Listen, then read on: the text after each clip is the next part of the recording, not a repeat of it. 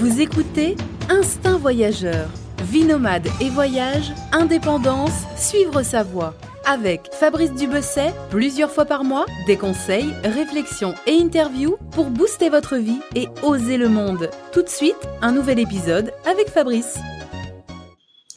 Bonjour à tous, bienvenue pour ce nouvel épisode du podcast Instinct Voyageur. Et aujourd'hui, on va parler, euh, on va parler Asie du Sud-Est, on va parler Philippines et on va parler de, de digital nomade puisque je suis avec Kevin Jourdan. Kevin qui est digital nomade depuis 2014, c'est ça Kevin?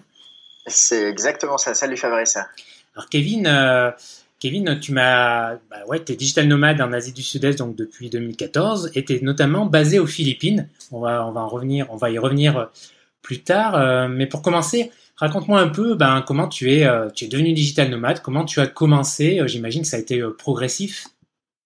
Ça a été euh, eh ben pas si progressif que ça, figure-toi. En fait, euh, c'est amusant parce que souvent on, on, pense que c'est un choix de devenir digital nomade et dans mon cas, ça n'a pas forcément été un choix immédiat. Euh, ça s'est un petit peu imposé. Mhm. Euh, alors pour te raconter la petite histoire, en fait, je suis parti aux Philippines en 2010 à l'époque en stage de fin d'études, qui a ensuite débouché sur un emploi et qui m'a motivé à rester là-bas pendant, pendant plusieurs années après. D'accord. Et euh, j'ai quitté tout ça, le, le, le monde de l'entreprise, euh, tout ce qui allait avec, début 2014. Et c'est le moment où j'ai commencé en fait à, à voyager. Mais à l'époque, j'avais encore une base aux Philippines, donc c'était vraiment du, du nomadisme, c'est-à-dire que je bossais de chez moi aux Philippines et puis je partais euh, tous les mois, passer une semaine, deux semaines dans, dans des pays d'Asie autour, mmh. euh, jusqu'au moment où fin 2014, 14 décembre 2014, je me rappelle encore la date, euh, j'ai pris un avion et je suis rentré en France parce que j'avais fait le tour du pays, j'avais fait le tour des Philippines et j'avais envie de, de changement, mais sans trop savoir exactement ce que je voulais faire. Et quand je te dis je l'ai pas choisi, c'est qu'en fait euh, je m'étais pas trop fait une idée de ce qui allait m'attendre en France, mais que je me suis pris une grosse claque au moment où j'ai où j'ai atterri en France et ah, que le fameux retour. voilà bah 14 14 décembre, euh, voilà, la grosse claque, le froid, la guérisaille. Euh. En hiver, en plus, t'as as bien choisi ton moment.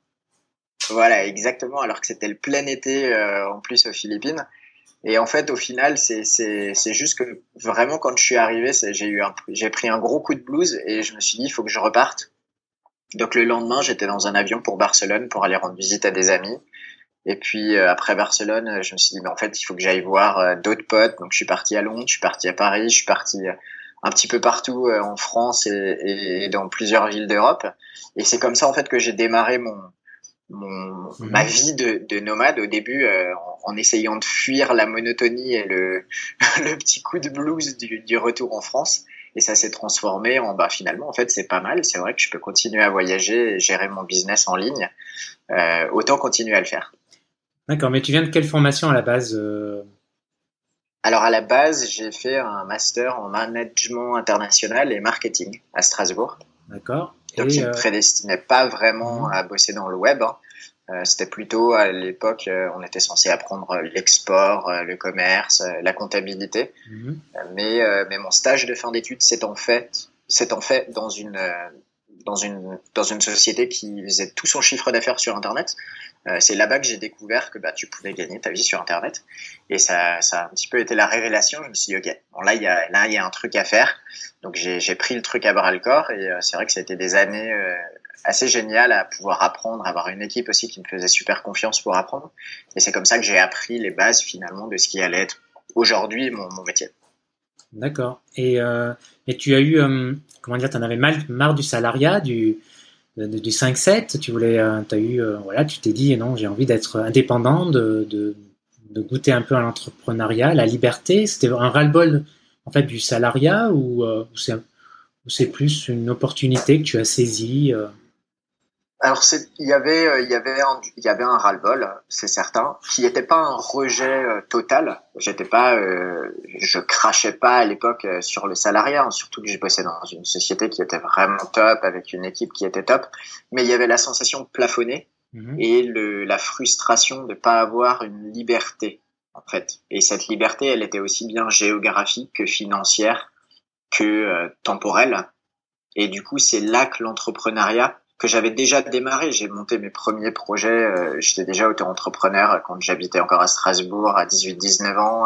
En fait, c'était vraiment l'envie d'avoir une liberté euh, mhm. totalement contrôlée. J'adore contrôler mon environnement, euh, ce qui ce qui me réussit ou pas des fois, hein, mais mais j'aime bien avoir le contrôle et j'avais la sensation de pas avoir le contrôle en restant employé et qu'il fallait donc que je change ça. Ah, et l'entrepreneuriat et le web se sont apparus à ce moment-là comme des solutions, euh, je vais pas dire miraculeuses, mais presque. Tu vois, quand j'ai vu ce que tu pouvais faire dans le web, je me suis dit, mais euh, mmh. c'est dommage bah, que j'ai pas fait des études là-dedans, en fait. C'est clair que tu as plus de contrôle euh, après. Euh, et après, si tu as des problèmes, c'est à toi, c'est toi le responsable uniquement. Ce qui a ses avantages et ses inconvénients aussi, enfin plutôt des avantages. mais voilà, c'est un peu le, la définition d'être indépendant, d'être entrepreneur. Et, et donc oui, tu as commencé à monter tes sites en tant quand tu étais salarié, donc finalement ça a été progressif, hein, comme d'ailleurs comme pas mal de monde qui se lance un peu dans le web ou euh, qui commence un peu à, à se lancer dans, dans, l'entrepreneuriat. Il y a une partie des gens euh, qui commencent à voilà à monter leur truc euh, lorsqu'ils sont encore salariés. Mhm. totalement, ouais. Et totalement, et c'était c'était à la fois rassurant et en même temps c'était parce que bah, tes premiers sites c'est vrai que des fois, tu te lances totalement et tu dis, allez, c'est bon, j'ai trouvé, ça va être ça. Moi, ça n'a pas du tout été ça. Au début, j'ai démarré mes premiers sites parce que j'avais la chance de vivre avec un coloc qui, qui en faisait déjà. Et je me suis dit, tiens, c'est vrai que c'est une bonne idée. Je vais étudier un petit peu le domaine. Mm-hmm. Mais c'était pas forcément la solution qui allait me convenir. Donc, j'ai commencé par ça parce que c'est la première chose qui, qui m'a été proposée ou que j'ai pu euh, découvrir mais ça aurait pu être, ça aurait pu être le e-commerce, ça aurait, aurait pu être le FBA ou autre. On va dire que j'ai commencé par ce qui m'est tombé sous les yeux et qui finalement correspondait bien, parce que ça correspondait à ma vision du travail, ça correspondait à mes compétences aussi. Il mhm. euh, faut pas se mentir, hein, tu, tu vas là aussi où tu as l'impression de, de, de, comprendre et d'être plutôt doué dans le domaine. Et c'est vrai que ça correspondait à ce moment-là à, à tout ça. Ok, et tu me disais donc je sais pas si tu l'as déjà dit, donc, mais tu gères plusieurs sites de niche. Alors pour ceux qui savent pas euh, ce que c'est, un site de niche, c'est un site spécialisé sur, bah, sur, comme son nom l'indique, sur une niche, sur un thème en fait. Et euh, Kevin, ben, enfin, ceux qui ont décidé des niches les monétisent, gagnent de l'argent euh, grâce à l'affiliation, grâce à AdSense, voire parfois en vendant des produits. C'est ça, Kevin, j'ai bien résumé Exactement, c'est ça. Et donc tu en gères une dizaine, tu fais aussi du consulting sur ce domaine, tu aides les gens, les gens à monter leur site de niche, etc. C'est ça? C'est ça, exactement. Et euh, en fait, tu as été autodidacte. Donc, si j'ai bien compris, tu as tout appris sur le tas toi-même. Euh, totalement, ouais. Alors j'ai eu de, j'ai eu de la chance de, encore une fois, de vivre en colocation avec euh, avec un coloc top qui bosse toujours d'ailleurs dans le domaine et qui du coup à l'époque m'a fourni les les bonnes ressources. Mais effectivement, ça a été complètement autodidacte avec ses avec ses hauts et ses bas. Mais mhm. c'est ça aussi qui faisait que c'était excitant parce que c'était tout neuf. Euh, du coup, ça me motivait à y passer des heures euh, le soir, les week-ends pour essayer de comprendre un petit peu comment tout ça se passait. Il y avait des, des ressources absolument géniales sur le marché euh, bah, aux États-Unis principalement. Mhm. Faut pas se mentir. Comme souvent le cas. Comme c'est souvent le cas. Voilà.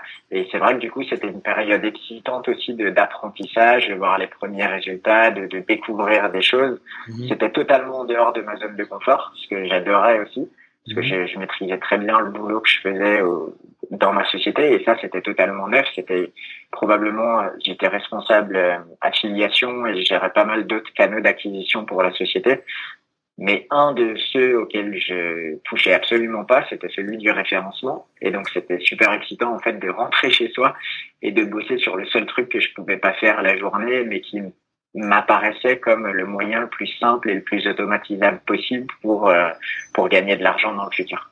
Mmh et euh, oui, donc ça, c'est à partir de ça, ces sites de niche, c'est, il y a plusieurs, il y a plusieurs sortes de business hein, sur Internet. Hein, je vais pas tous les énumérer, mais toi, c'est les, les, sites de niche. Euh, ce qui permet, l'avantage, c'est ce qui permet d'être, euh, de fournir des revenus. alors, j'aime pas dire le mot passif parce qu'il y a beaucoup de travail en amont, donc Ouais, résiduel, on peut dire. Voilà, c'est plutôt le, terme euh, associé. C'est ce qui t'a permis ensuite de, bah, de, de, voyager, de travailler sur la route, de, de vivre bah, où tu veux. Là, on fait le, ce petit Skype là en direct de San Francisco. Là, Kevin est allé visiter de la famille. Tu étais juste avant euh, en France pour la, la, la, naissance de ton de, la naissance du, de la fille. je ne sais plus si c'est une fille, c'est une fille ou une fille. C'est un petit garçon. Un petit garçon, le, le, premier, euh, premier petit garçon de ma petite sœur. Voilà, c'est ça. Donc voilà, ça te permet, euh, c'est génial, hein, de, de, bouger un peu partout, d'être, de passer du temps avec ta famille. Euh, également, c'est un des avantages aussi parce que souvent on pense digital nomade, on pense aller vivre sous les cocotiers, etc. Alors bien sûr, c'est un, c'est un super, c'est clair que c'est une super option, mais il y a aussi simplement la possibilité parfois de vivre dans un village au vert, dans un petit coin de France, et ou de passer parfois un mois auprès de, de de sa famille euh, qui est aux quatre coins de la France. C'est aussi un, un, des gros avantages. C'est exactement ça. C'est sa famille ou ses amis, puisque pour avoir vécu pendant pas mal d'années aux Philippines, finalement, bah, aujourd'hui, la plupart des, des amis que j'avais euh, là-bas vivent un peu partout, aux États-Unis, par exemple, en Nouvelle-Zélande euh, ou autre. Et c'est vrai que une fois que tu as cette liberté, eh ben c'est toi qui as le choix et on en revient sur la notion de contrôler ta liberté euh, géographique et autres et temporelle. Tu as, as, la possibilité d'aller euh, voir ces personnes-là, de passer du temps avec. Et, euh, et pour moi, c'était super important et ça faisait partie des, des, critères de choix de ce que je voulais faire. D'accord.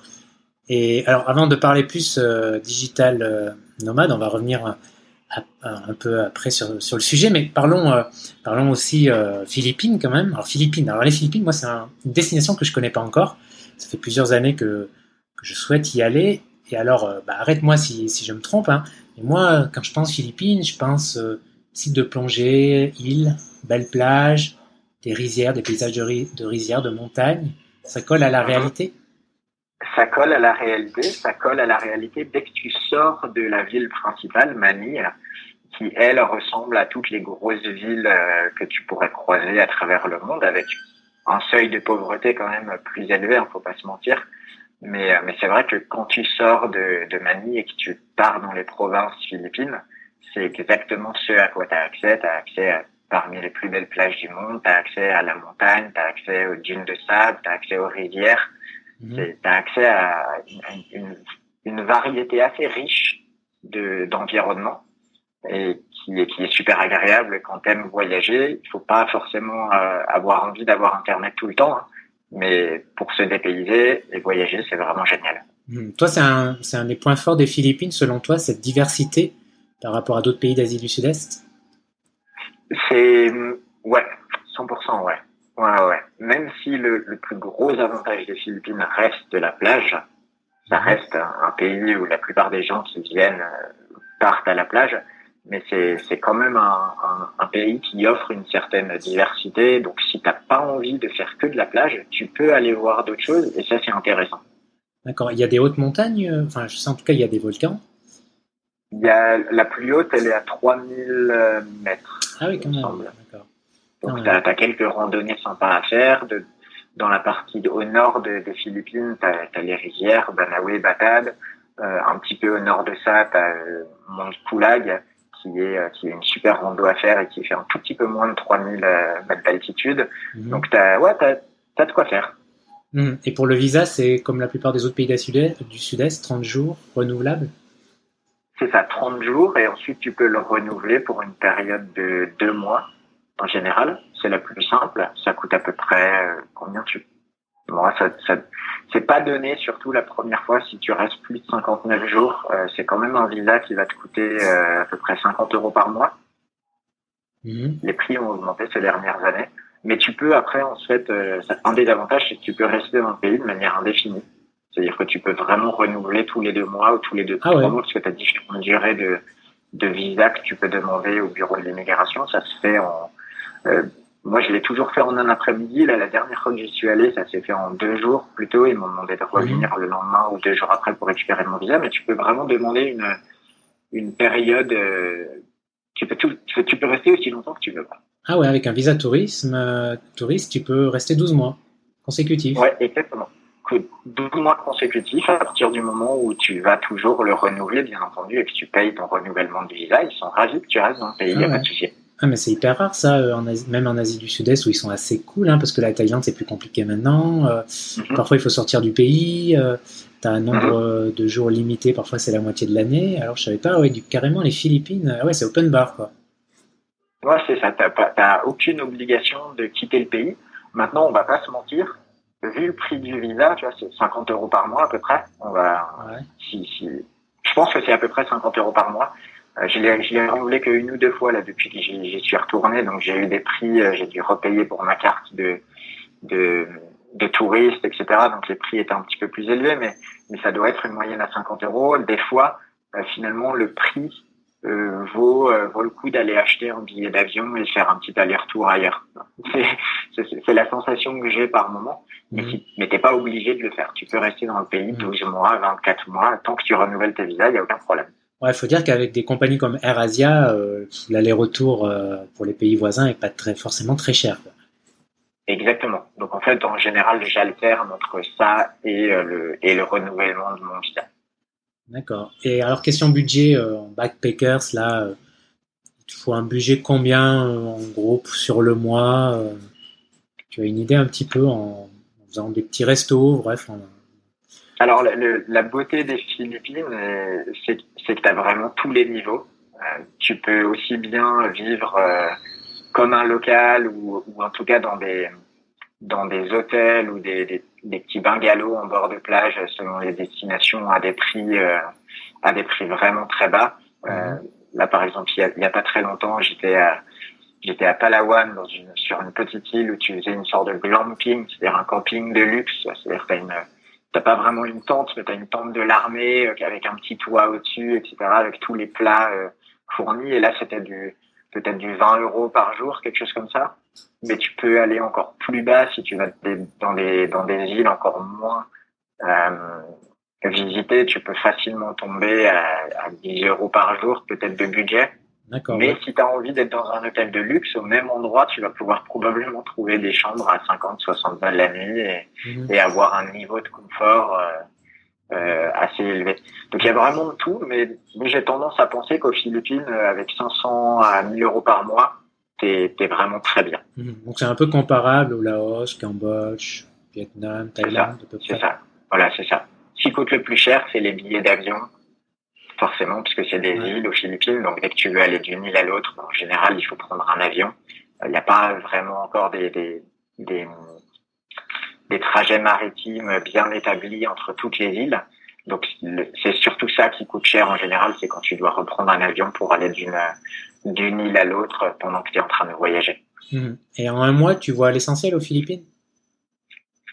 Non, en un mois, tu tu peux pas faire. Euh, vu que tu dois prendre l'avion à chaque fois entre chaque destination, c'est vrai que c'est assez difficile de passer moins de, je vais dire de 3 à 5 jours par destination.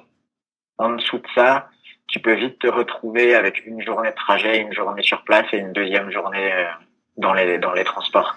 Donc mmh. euh, c'est plutôt euh, une destination et demie par semaine, on va dire.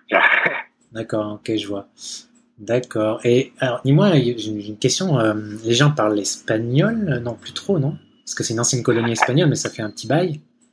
Ouais, ils ont été occupés pendant 300 ans par les Espagnols, puis euh, pendant 50 ans par les par les Américains. Et en fait, c'est la culture américaine qui a pris le dessus. Ouais. Donc il y a il y a toujours un fort ancrage espagnol. Il y a énormément de, de familles qui ont des des racines espagnoles. Il y a et qui, et qui ont de la famille en Espagne. Mais l'espagnol n'est plus une langue parlée, même par les plus anciens. Ah oui, ça a complètement disparu. L'architecture espagnole a disparu dans la plupart des endroits. Ça reste dans quelques villes ou dans un quartier de Manille. Et c'est super. D'ailleurs, c'est des très beaux endroits. Mais ça a été complètement effacé, en fait, euh, au cours mm. des, dizaines de dernières années euh, où il n'y a pas eu d'espagnol pour, euh, pour entretenir la culture. Et ça a été remplacé par, bah, par du local ou par par une influence américaine beaucoup moins esthétique. Mm. Et du coup, c'est l'anglais la, la, la, langue on va dire, je vais dire numéro un, mais c'est pas vrai parce que la langue numéro un, c'est bien entendu le philippin, le tagalog, qui est un des dialectes, des, un des dialectes des Philippines. Mais les nouvelles générations, en tout cas, et même les générations de nos parents, euh, parlent parfaitement anglais, et donc c'est vraiment la langue euh, qui fait tourner le pays. Mmh. Ah, c'est dommage. C'était sympa dans l'idée cette cette présence, enfin cette sculpture, cette culture hispanophone dans un en Asie, quoi, en Asie du Sud-Est. C'est dommage que ce pan de, la culture philippine a, disparu face à la face à l'impérialisme culturel américain. C'est un pays qui a quand même beaucoup souffert. Hein. ils, étaient au milieu de, de, de toutes les guerres, donc c'est vrai qu'ils ont été aussi bien attaqués par les, les Japonais. tout le monde a un petit peu euh, pris les Philippines comme base euh, au mm. cours des différentes guerres qui se sont succédées. Et euh, ça, a, ça a beaucoup impacté bah, l'architecture, parce que les bombardements, tout ça, ça, ça a pas fait du bien. Faut pas se mentir. Et, et aujourd'hui, bah, il y a très peu finalement de traces de, de ce qu'a été la culture espagnole dans le pays. Tu la retrouves encore dans le langage. Par exemple, tous les tous les, les instruments dans la cuisine sont en espagnol. C'est assez amusant. Ah, par pièce, tu peux tu peux être dans une pièce où tout est en espagnol en fait, euh, alors que dans le reste du langage, ça va être assez assez rare d'avoir des mots en espagnol. D'accord, ouais, c'est assez drôle. Ouais. Et euh, une autre question, euh, c'est un hub pour digital nomades les Philippines? Il y en a beaucoup qui vivent là, qui qui vivent là quelques mois, euh, comme en Thaïlande. Thaïlande, tu vois, tu connais sans doute un Chiang Mai, etc. C'est, un véritable hub pour digital nomade. Hein. Parce qu'on retrouve ça un peu dans une ville, euh, dans certaines villes aux Philippines. Alors tu le retrouves un petit peu moins pour une raison principale qui est la, la qualité de l'internet. D'accord. Parce que à part Manille, la capitale, mais qui n'est pas l'endroit où tu as forcément envie de vivre quand tu viens visiter les Philippines, ce serait dommage. Euh, ben, il va y avoir Cebu, qui est la deuxième plus grosse ville des Philippines, si je ne me trompe pas, euh, et qui, elle, est plus en bord de plage et t'offre un accès beaucoup plus facile à des, à des endroits un peu exotiques. Donc là-bas, il me semble qu'il y a un petit peu plus de, de digital nomade. Mais c'est vrai que dans le reste des Philippines, il y a des, il y a des hubs vraiment géniaux qui auraient un énorme potentiel mais qui n'ont pas encore aujourd'hui la connexion Internet. Je pense par exemple à Chergao, qui est un super mhm. spot de surf avec une super atmosphère, qui est vraiment une île magnifique, mais où l'Internet est très faible. Et pour y avoir passé plusieurs séjours, c'est extrêmement difficile. On ne pourrait pas enregistrer ce podcast, par exemple, si j'étais ah à, Chergao, parce que la qualité serait pas assez bonne. Je pouvais traiter mes emails, je pourrais travailler euh, assez euh, assez correctement le matin aux Philippines, par contre, le soir, au moment où tout le monde se connecte sur son téléphone ou, en ligne, il n'y avait plus la possibilité de faire quoi que ce soit qui demande trop de bande passante. Donc c'est probablement ce qui limite aujourd'hui l'afflux de digital nomades, mais c'est aussi ce qui préserve en quelque sorte une bonne partie des, des petites villes aux Philippines. Et même en 4G, c'est moyen? Même en 4G, c'est moyen selon les heures. Ça fonctionnait très bien le matin, par exemple, comme je te disais à Chergao, mais le soir, euh, beaucoup moins. Impossible de faire des Skype. D'accord. Alors, revenons un peu sur, euh, sur ton parcours après cette parenthèse aux Philippines. Euh, donc, après quelques temps, tu, tu m'as un peu raconté hein, ton parcours. Tu as, bah, tu as profité euh, du fait de, de, de, de, tes revenus, de ton travail de digital nomade, de ton activité pour prendre un peu la route, pour vadrouiller en Asie du Sud-Est. Alors, est-ce que tu peux me résumer ces, ces quelques années euh, sur la route alors, te résumer mes quelques années sur. Il n'y a, pas eu que l'Asie du Sud-Est, figure-toi. D'ailleurs, c'est au début, d'ailleurs, même quand je suis parti des, des Philippines, j'ai pas voulu retourner tout de suite en Asie. Donc, j'ai fait le, j'ai fait la Nouvelle-Zélande l'année dernière. J'étais en Californie pendant trois mois à camper. Euh, j'ai vécu aussi dans, dans plusieurs villes d'Europe ou de France. Il faut savoir qu'en fait, j'ai passé euh, peut-être sur les deux dernières années, j'ai dû passer, euh, j'ai passé trois, quatre mois, quatre mois à Paris, ville dans laquelle j'avais jamais vécu avant. Mhm. Mais j'ai aussi, euh, je, suis aussi allé explorer ce qui se passait dans les Alpes, ce qui se passait dans le sud de la France, il y a des, régions que je connaissais moins. Après, en, pays plus exotiques, euh, j'ai passé quelques mois en Indonésie, quelques mois en Nouvelle-Zélande, quelques mois aux États-Unis. Euh, j'ai fait des voyages un petit peu partout en Asie du Sud-Est, mais sur des périodes un peu plus courtes. Mhm mais là maintenant que j'y suis, je retourne voyager de nouveau en Asie du Sud-Est, mais quand j'y suis parti, il y avait une vraie volonté de voir s'il n'y avait pas un autre endroit qui pouvait m'attirer. C'est pour ça que j'ai passé pas mal de temps à, faire le digital nomade en Europe et, dans d'autres pays. Mmh. Et euh, alors une question, euh, c'est pas trop difficile de trouver un rythme entre boulot et, les voyages, c'était quoi Enfin, quelle a été l'évolution un peu euh, du rythme? Est-ce que tu bougeais au début tous les tous les trois jours? Maintenant, tu te poses plusieurs mois Comment ça Comment t'as vécu ça en fait? C'est ça. C'était c'était super difficile parce que parce qu'au début c'était un petit peu une fuite en avant, comme je te disais quand je suis arrivé en France. J'ai plus cherché à à rompre le, le petit blues que j'avais d'avoir quitté les, ma vie aux Philippines, mes groupes de potes, etc. Donc au début, c'était une semaine par endroit, c'était assez rapide. Il n'y avait jamais la possibilité vraiment de m'installer de travailler. Et donc après, j'ai commencé à ralentir au bout de deux mois, deux mois et demi, à bouger tous les quelques jours. J'ai commencé à passer à un mois par, euh, par endroit. Et j'ai tenu ce rythme pendant presque deux ans. Donc, pendant deux ans, j'ai fait un mois, deux mois maximum par endroit, qui m'a permis de, de trouver un semblant de stabilité au niveau du boulot. Mais ensuite, bah, il y a le, il y a l'envie d'avoir une certaine stabilité émotionnelle aussi et géographique qui a commencé à s'installer. Mhm. Et surtout la, la réalisation aussi que en 30 jours, euh, tu fais pas tout dans un pays et qu'en fait, t'en vois que la surface. Moi, j'aime beaucoup passer plus de temps, en fait, connecter vraiment avec les gens, pouvoir aller découvrir des choses que, que tu découvres pas forcément quand tu es juste là en, en touriste. Et, et 30 jours, soyons honnêtes, ça reste un- une durée que beaucoup de gens ne passent pas dans des endroits, mais ça reste extrêmement court pour pouvoir prétendre connaître le pays, la culture, l'alimentation, les, les coutumes ou quoi que ce soit. Donc c'est vrai qu'aujourd'hui, j'essaye de ralentir de plus en plus euh, euh, mon style de vie et d'aller me poser un petit peu plus longtemps dans les pays que j'ai choisis. Ça Mhm. m'empêche pas d'aller faire des séjours très courts ou plus courts euh, en pur backpacker ou en pure vacances euh, dans des dans des nouveaux pays, mais euh, mais j'aime bien passer plus de temps désormais dans les endroits que je visite.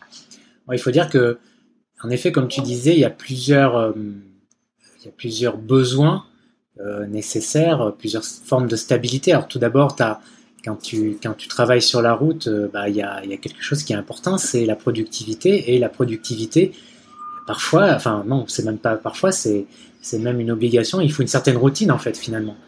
Tu vois, il faut une certaine Mhm. routine, surtout si tu, si tu travailles sur des projets un peu de fond, euh, etc. Tu, tu peux pas bouger tous les tous les jours parce que ton esprit, euh, voilà, il faut te- ensuite te recon- reconcentrer, faut, etc. Tu as besoin d'une routine, tu as besoin d'un focus, et pour ça, bah, il faut rester au même endroit un certain temps.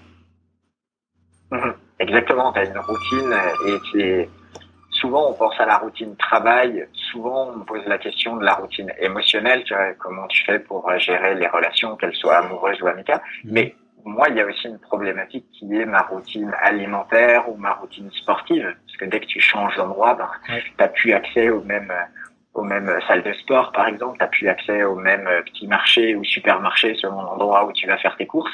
Et, euh, et en fait, ça peut chambouler tout. T'as plus la même routine euh, de sommeil. Euh, et c'est vrai que bah, plus tu bouges et plus tu, tu, tu chamboules et tu t'empêches d'avoir ces, ces petites routines qui au début paraissent complètement farfelues. Tu dis attends, je suis pas digital nomade pour avoir des routines dans quoi que ce soit.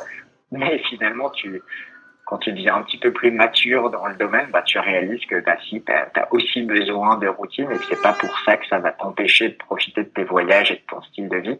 Et qu'au contraire, ça peut même le rendre meilleur parce que tu vas être euh, de nouveau, encore une fois, un petit peu plus en contrôle de, de ton corps, de ton alimentation, de ton esprit, etc.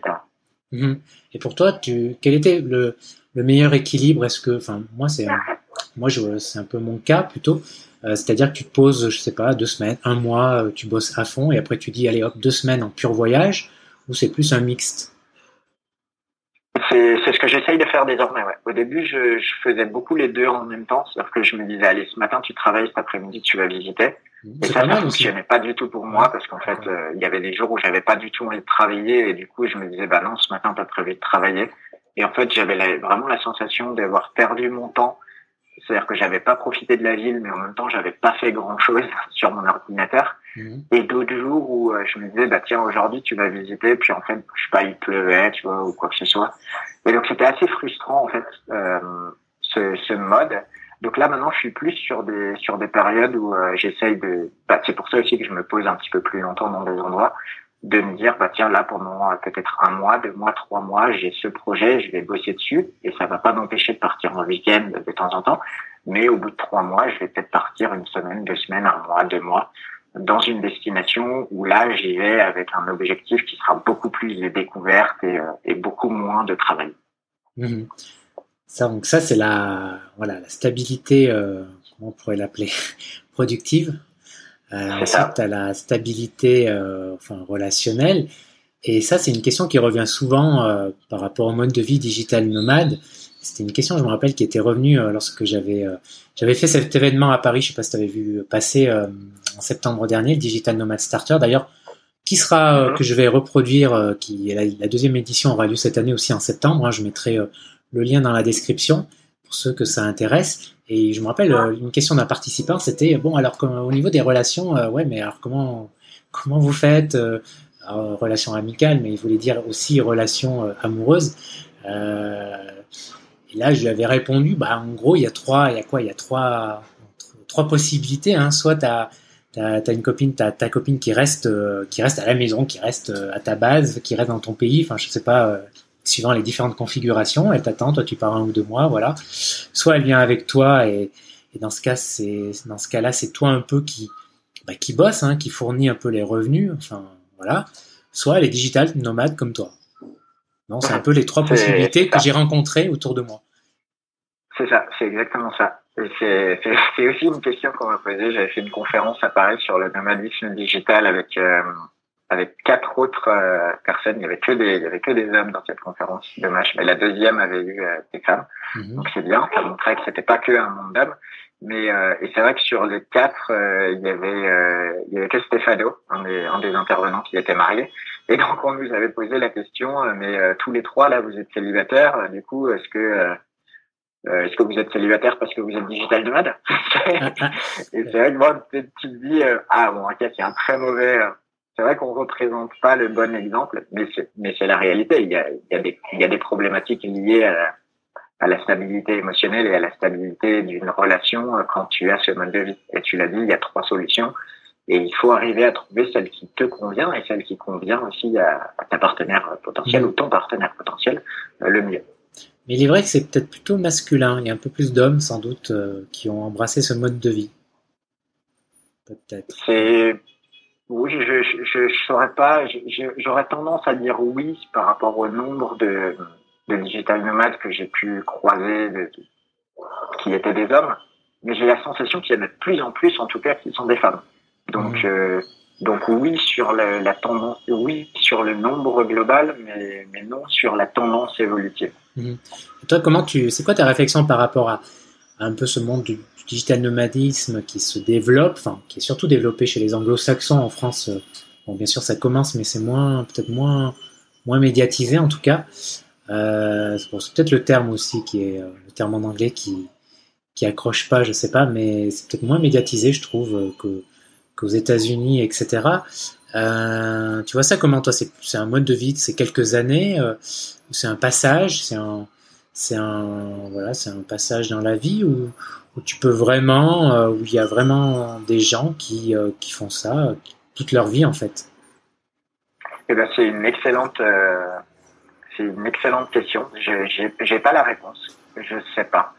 Je sais pas parce que moi, je vois comment mon style de vie évolue. Je vois que je ralentis les voyages. Je vois que j'accorde plus d'importance à cette stabilité émotionnelle, par exemple, ou à cette routine, euh, productivité quoi que ce soit.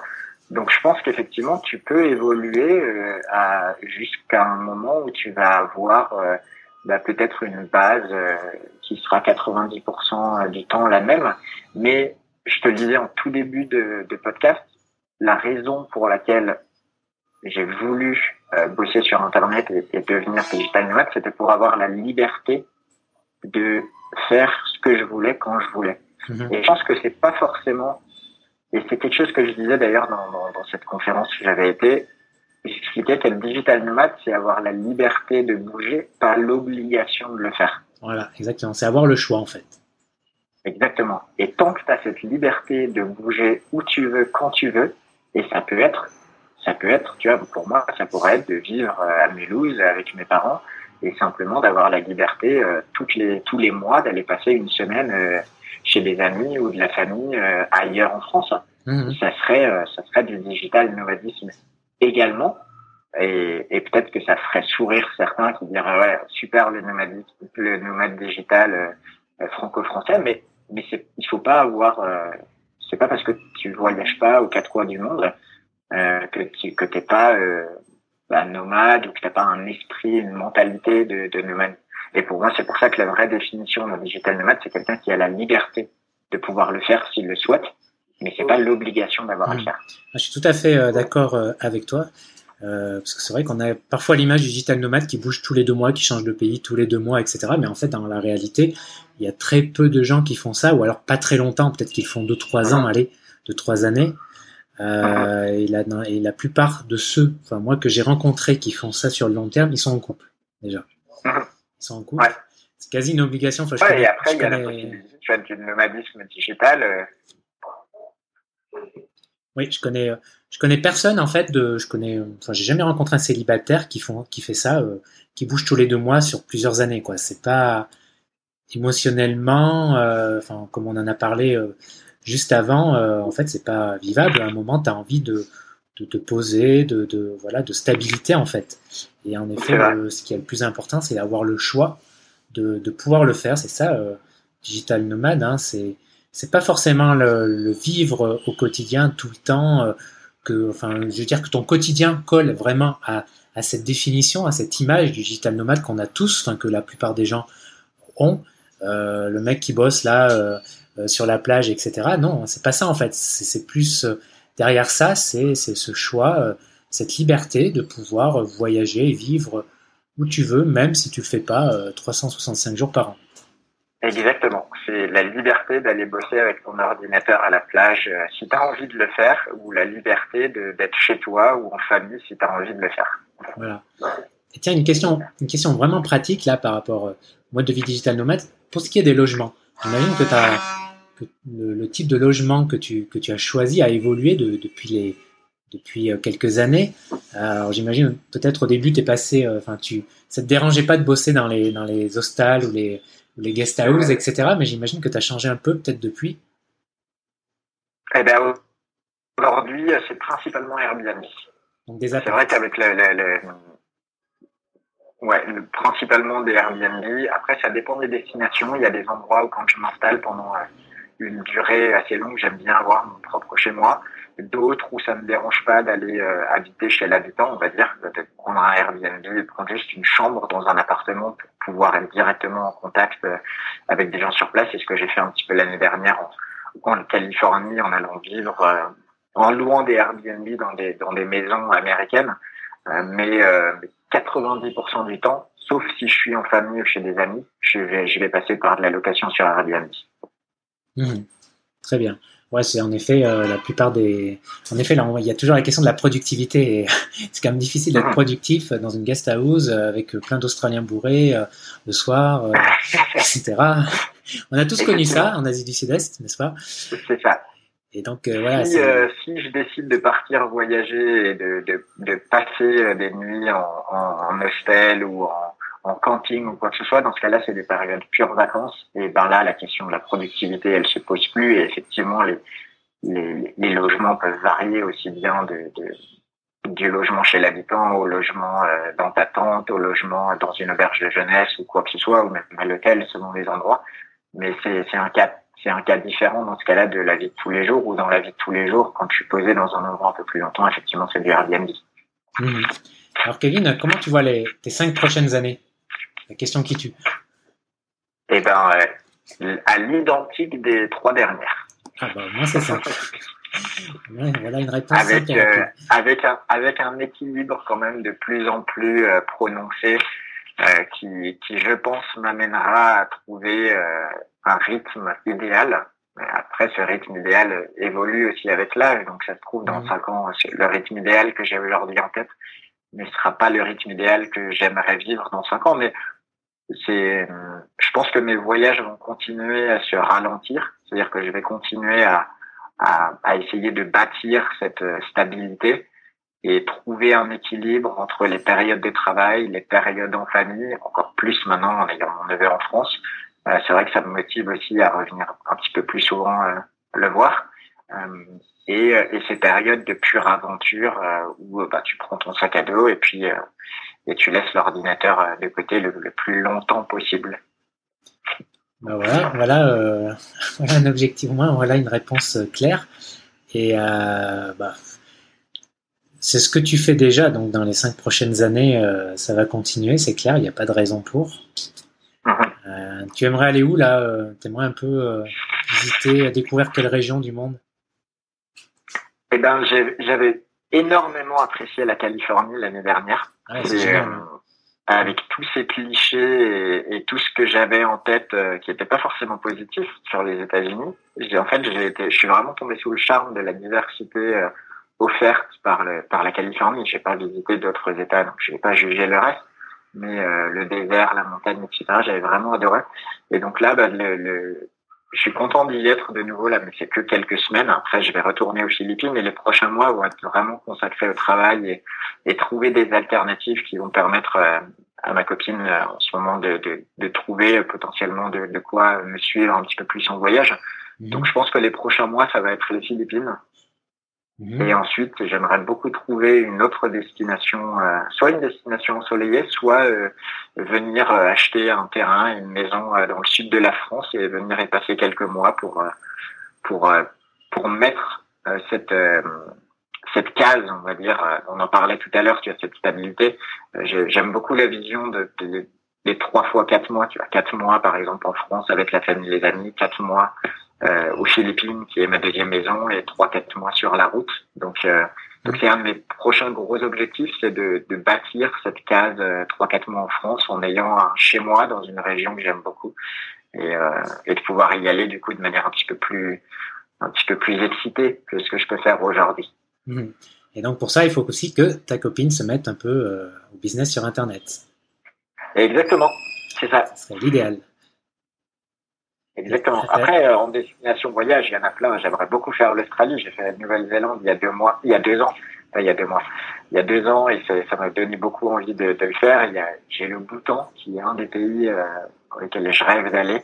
Mm-hmm. Euh, il sera probablement Bhoutan, Népal, qui seront probablement sur la liste euh, tôt ou tard.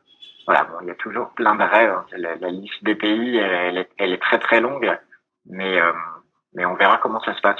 J'aime beaucoup, j'aime pas beaucoup faire des plans. J'en ai fait pendant longtemps, avoir toujours la prochaine destination planifiée, etc.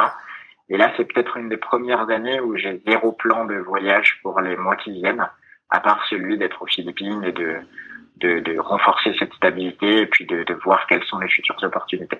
Bah, tu vois, on est pareil. Euh, souvent, on, pose, on pose toujours la même question en début d'année. Alors, tes voyages cette année, en fait, euh, euh, souvent, j'en ai, j'ai pas, j'ai rien de prévu en fait. Euh, on pense que, comme je suis blogueur voyage, j'ai, j'ai, euh, j'ai tout prévu sur l'année, mais non en fait. La plupart du temps, non. Et là, euh, à part un prochain voyage là au Mexique en avril, euh, je sais pas la suite en fait. Et je pré... en fait, j'aime bien, je, je, préfère. Enfin, j'ai toujours un peu fonctionné comme ça, donc j'ai pas trop changé par rapport à ça. Et j'aime bien. Et puis j'aime bien, ouais, cette, cet imprévu, tu vois, cette euh, liberté de te dire que tu peux changer euh, au gré de tes envies dans 2-3 mois. Tiens, je me dirais, tiens, pourquoi pas là Voilà, c'est cool.